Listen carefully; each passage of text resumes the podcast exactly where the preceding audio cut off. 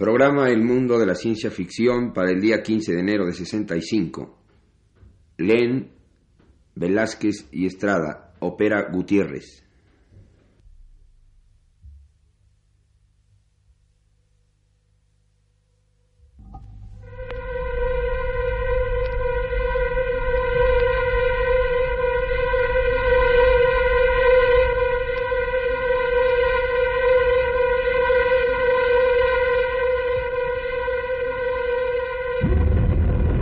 Radio Universidad presenta El mundo de la ciencia ficción.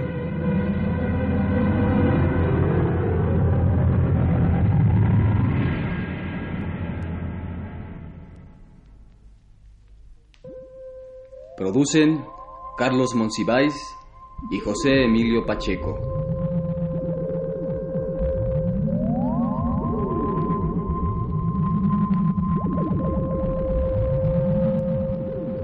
Radio Universidad presenta el sexto programa de su serie El mundo de la ciencia ficción, un cursillo destinado a dar a conocer ideas, autores y textos de este género literario.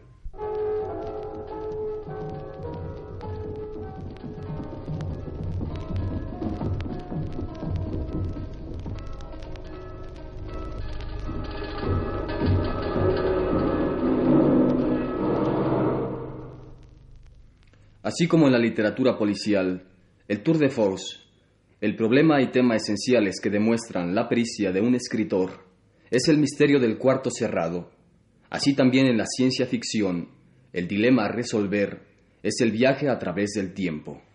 A partir de la máquina del tiempo de H. G. Wells, todos los cultivadores del género en un momento u otro han buscado resolver de la mejor manera posible las aventuras de sus personajes en las distintas dimensiones temporales. Por desgracia, al público le llegan las hazañas entre ayer y mañana de Trucutu, Superman o Flash Gordon, y se ignoran las serias responsables incursiones literarias de autores como Edmond Hamilton, Oliver Lafargue, etc. Hoy ofrecemos un cuento de Mark Reynolds, donde, que sepamos, por primera vez se aborda el viaje a través del tiempo con humor sin advertencias trascendentales sobre el destino del hombre y con la actividad de un pillo como trasfondo. El negocio como de costumbre. Oiga, dijo el viajero del tiempo al primer caminante que encontró, soy del siglo XX. Solo tengo quince minutos e inmediatamente regresaré. Supongo que es demasiado esperar que usted me entienda, ¿no? No, lo entiendo perfectamente. Oiga, ¿cómo es posible que hable también el inglés? Soy estudiante de lenguas muertas. Lo llamamos inglamericano. Muy bien. Pero solo tengo unos cuantos minutos. Prosigamos. ¿Prosigamos? Sí, sí, mire. No se da usted cuenta. Soy un viajero del tiempo. Me escogieron para mandarme al futuro. Soy importante. Mm, pero debe usted darse cuenta de que estos días tenemos muchos viajeros del tiempo merodeando continuamente. Me anima al decirme eso. Pero no tengo tiempo. Vamos al grano. Muy bien. ¿Qué ha obtenido usted? ¿Cómo? ¿Qué quiere que obtenga? El otro suspiró.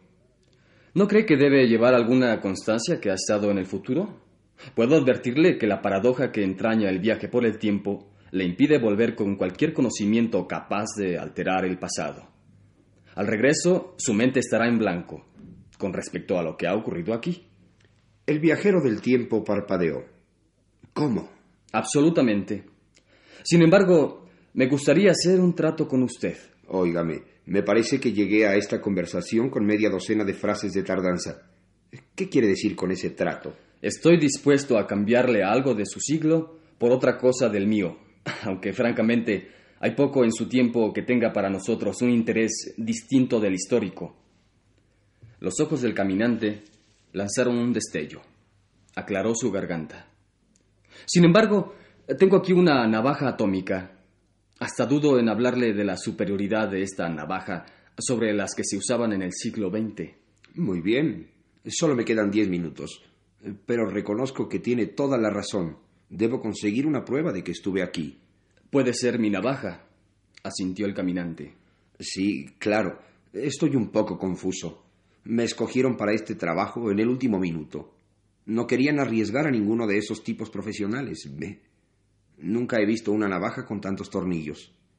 Déjeme llevarla como prueba. Un momento, amigo. ¿Por qué debo darle mi navaja? ¿Qué puede ofrecer a cambio? Pero si yo soy del siglo XX. Y yo del 30. El viajero del tiempo lo miró un largo instante. Finalmente dijo, Apenas tengo tiempo. ¿Le gustaría mi reloj? Mm, ¿Y qué más? Todo mi dinero. Solo interesa un numismático. Pero oiga, necesito tener una prueba de que estuve en el siglo 30. Por supuesto. Pero el negocio es el negocio, como dice el dicho.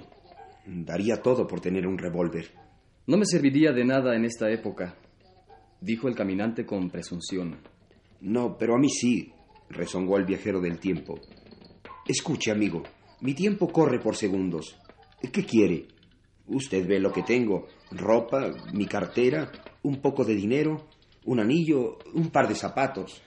Eh, quiero tratar con usted, pero sus posesiones son de escaso valor. Si tuviera algún objeto de arte, un original de Al Cap o algo por el estilo. El viajero del tiempo estaba atribulado. ¿Tengo cara de llevar por allí objetos de arte? Le daré todo lo que tengo, excepto mis pantalones, por esa navaja de tornillos. Oh, usted quiere conservar sus pantalones, ¿eh? ¿Qué quiere usted hacer? ¿Anglobarme?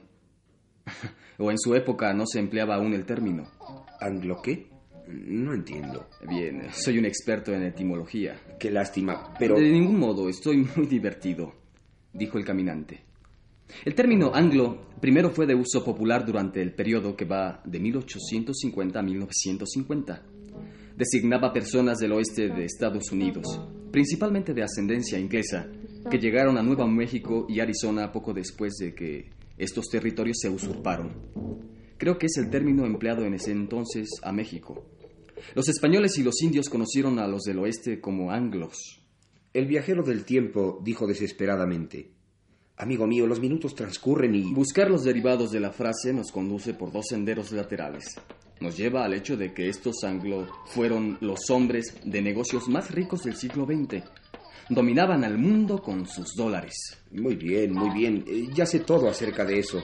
Personalmente nunca he tenido suficientes dólares para dominar a nadie, pero... El caso es que los anglos se convirtieron en los magos financieros del mundo, los más astutos tratantes, los más agudos expertos en compra-venta, los hombres de negocios más competentes. El viajero del tiempo dirigió una rápida mirada de desesperación a su reloj. Solo tres. El tercer factor se pierde todavía más en el pasado.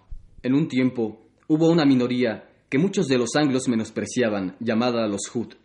Por muchos años el término había sido Hudbajar, dando a entender que había que disminuir el precio.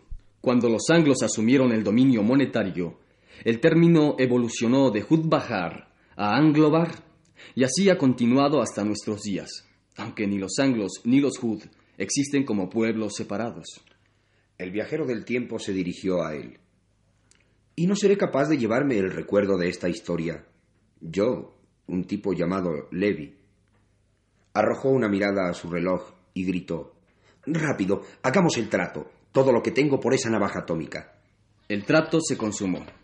El ciudadano del siglo 30 retrocedió con el lote de objetos en la mano y observó cómo el ciudadano del 20, feliz y desnudo, excepto la navaja, estrechamente aferrada, se desvanecía lentamente ante sus ojos. La navaja se detuvo pausadamente en el aire vacío. Luego bajó a la tierra mientras el viajero del tiempo desaparecía por completo. El otro la alcanzó y volvió a guardar en su bolsillo. Es todavía más primitivo que de costumbre, murmuró. Debe de haber sido uno de los primeros. Supongo que nunca entenderán la paradoja. Obviamente las cosas pueden llevarse hacia adelante en el tiempo, puesto que es la corriente natural de la dimensión. Mas no es posible llevarse nada, ni siquiera recuerdos, hacia atrás. Contra la corriente. Y siguió caminando hacia su casa. Margaret, las manos en las caderas, lo encontró en la puerta. ¿Dónde, Kert, has estado? restalló. No debes mencionar el nombre de Kert en vano, querida, dijo. Al volver encontré a otro viajero del tiempo. No debiste. Ciertamente, ¿por qué no? Si no yo, cualquier otro lo hubiera hecho. Pero si tienes el closet repleto de antiguallas. Oh, Margaret, no lo veas de ese modo. Uno de estos días algún museo coleccionista nos lo comprará. La mujer farfulló escéptica y volvió hacia su casa.